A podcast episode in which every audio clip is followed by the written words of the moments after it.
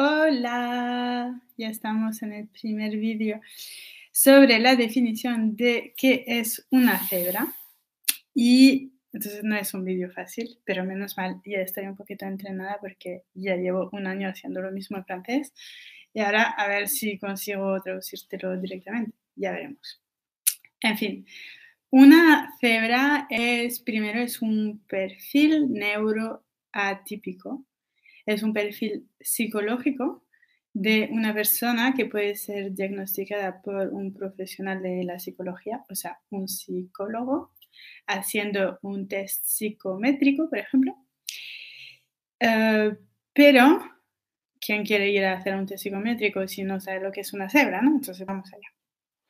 Eh, la cebra, primero, antes de todo, es una persona que ha nacido así. No se puede uno convertirse en cebra por su educación o por las experiencias de su vida, sino que es una persona que ha nacido con este sistema neurológico diferente de los demás y luego ha vivido una vida normal, solo que toda su vida se ha sentido muy diferente de los demás, porque su sistema de pensar está hecho diferente. Eh, la primera cosa es que en vez de tener un pensamiento lineal, es una persona que va a tener un pensamiento en arborescencia, un pensamiento complejo. Es decir, que no va a pensar A y luego B y luego C y luego D, sino que cuando piensa luego se abren 10 puertas y detrás de cada puerta están 10 puertas más, ¿no? Y necesita ir a explorar cada una de esas puertas de lo que hay detrás para sentirse satisfecho de, de, haber visto una temática. Entonces, le va a pedir como muchísimo más tiempo. Em, cuando le vamos a, decir algo, puede que se pierda muy rápidamente ¿no? en la conversación. Eh, puede que parezca a menudo que está diciendo cosas que no tienen nada que ver, solo que él ha ido explorando todas esas puertas y luego ha hecho conexiones entre cosas que no tienen nada que ver, pero es algo que le es bastante natural, ¿no? Y se nota en una conversación quién suele hacer conexiones o quién es capaz de seguir un pensamiento lineal. Es algo que eso, a la hora de tener una conversación con alguien, pues lo puedes notar y, y, puede molestar a veces si la persona enfrente no es igual, no funciona así. Como esta persona tiene ah, esa tendencia a ir hacia la complejidad, tiene dificultad con todo lo que es sencillo.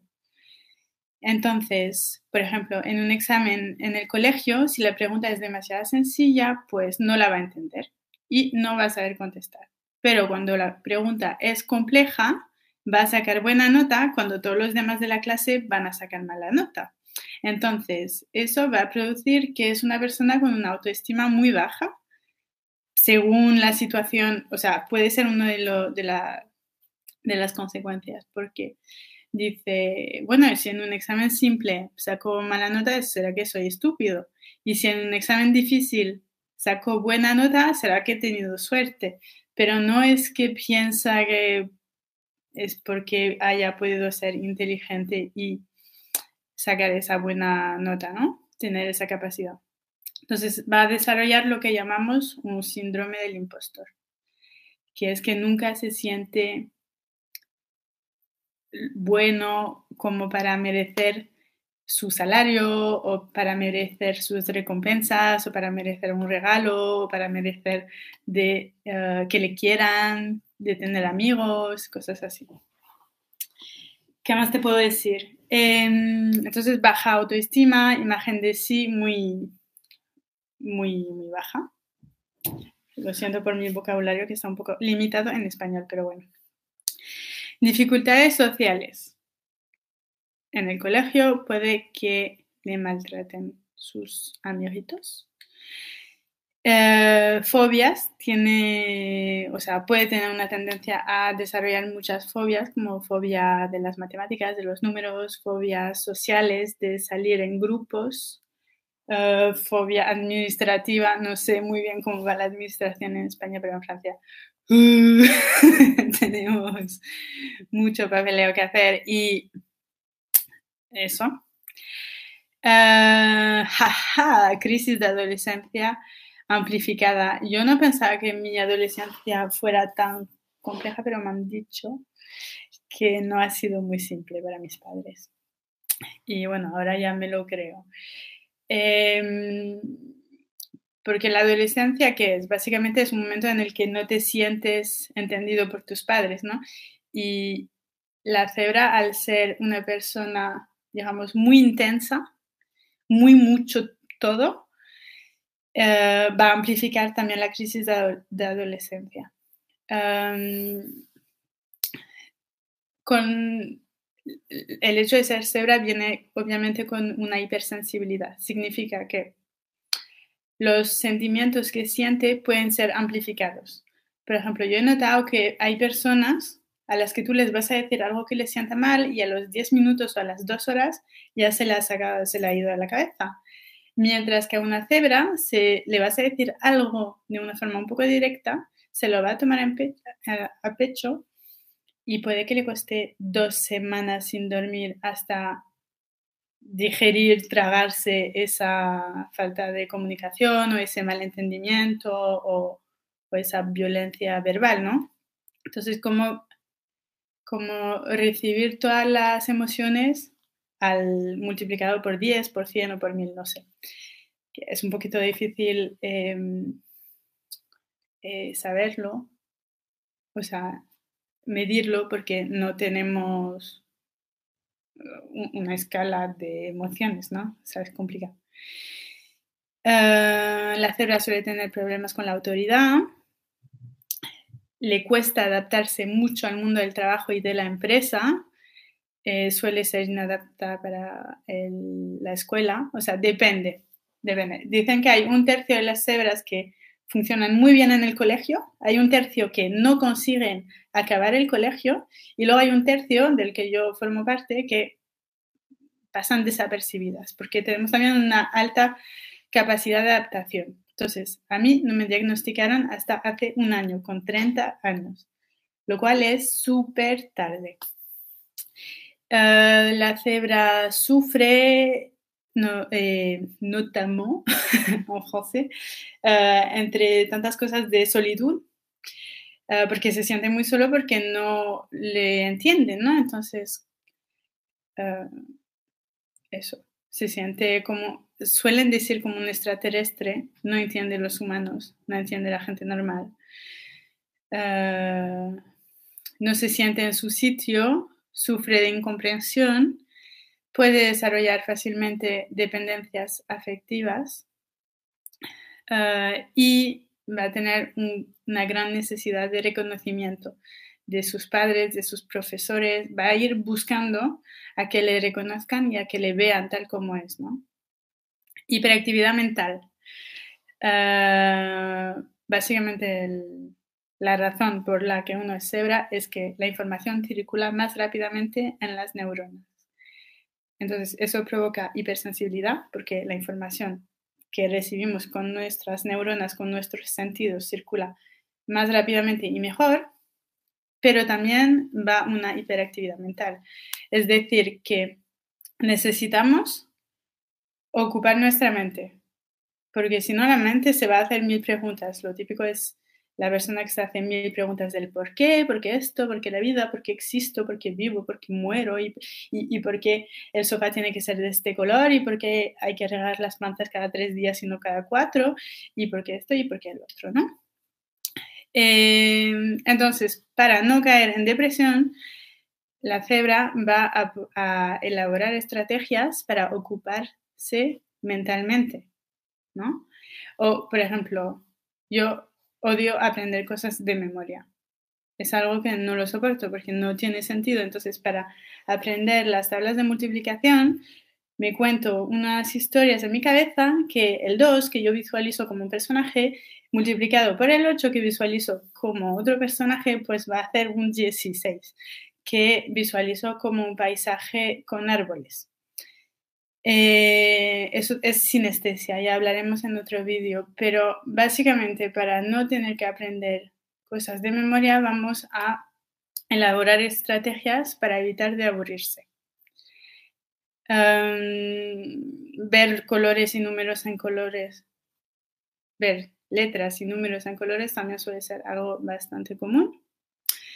Ah, en una situación, la cebra se ve como actor espectador y eh, director de la escenografía, ¿no? Es como que ve una situación desde varios puntos de vista a la vez. Y eso es muy divertido y te puedes reír mucho solo, así. la cebra suele ser también muy curioso eh, en el sentido que le interesan un montón de temáticas, va a leer sobre muchas cosas que no tienen nada que ver unas con otras. Por ejemplo, yo ahora mismo que trabajo como coach de empresas y de desarrollo personal, pues me estoy interesando a qué es yoga, qué son las piedras, qué, es la astrología y quiero estudiar también numerología, ¿no? Pero ya he estudiado idioma, en fin, como que nunca dejas de estudiar porque necesitas como nutrirte intelectualmente, ¿no? Sueles pensar a tres cosas a la vez. Em, Luego, el, bueno, ya lo comenté antes, ¿no? Una dificultad de entender lo que uno espera de ti cuando te damos un, examen, un ejercicio que hacer, o a mí me suele pasar también en, clases de deporte. Eh, yo hasta que no veo cómo lo hacen los demás, es que hay, tengo como mil interpretaciones posibles en mi cabeza de cómo se puede interpretar la frase que acaba de decir el profesor en lo que podríamos hacer, ¿no? Entonces solemos contestar al lado de lo que nos están pidiendo. Eh, tener miedo del aburrimiento, entonces tenemos esa tendencia a complicar las cosas porque si no la vida sería muy aburrida. Nos gustan más las cosas complejas que las cosas sencillas.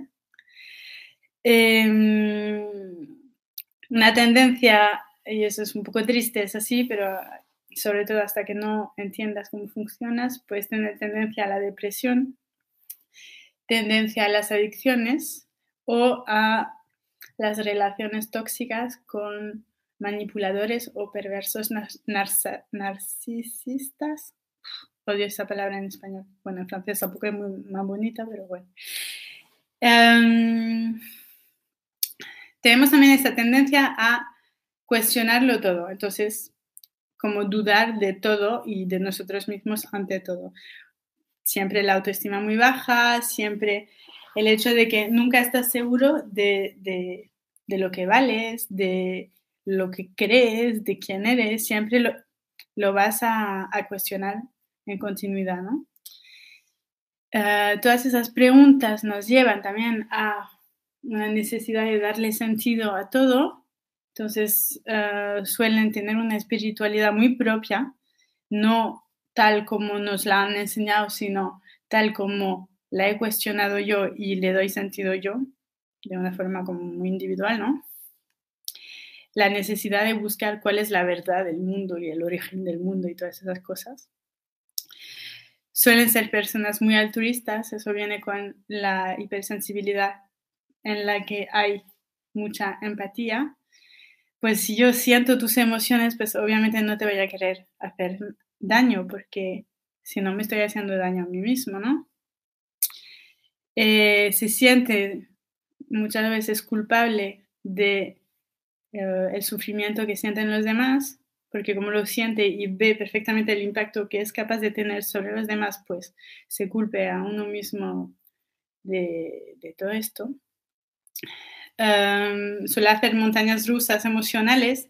Por ejemplo, en un mismo día puedo, estar en extasia de uh, el mundo es genial, no sé qué, como mucha, mucho entusiasmo. y a las dos horas puedo estar llorando y, parece que es el final del mundo, ¿no? En fin, nos vamos a parar por aquí hoy. Te hablaré otra vez de qué es cerebro derecho, cerebro izquierdo no te he dicho todavía lo que es cebra. Un cebra es lo que en los colegios suelen llamar superdotados, dotados. alta capacidad, cosa, algo así, ¿no? Pero obviamente no es una palabra que te gusta porque no nos gusta a nadie, porque no somos súper nada, eh, nos sentimos más infra todo.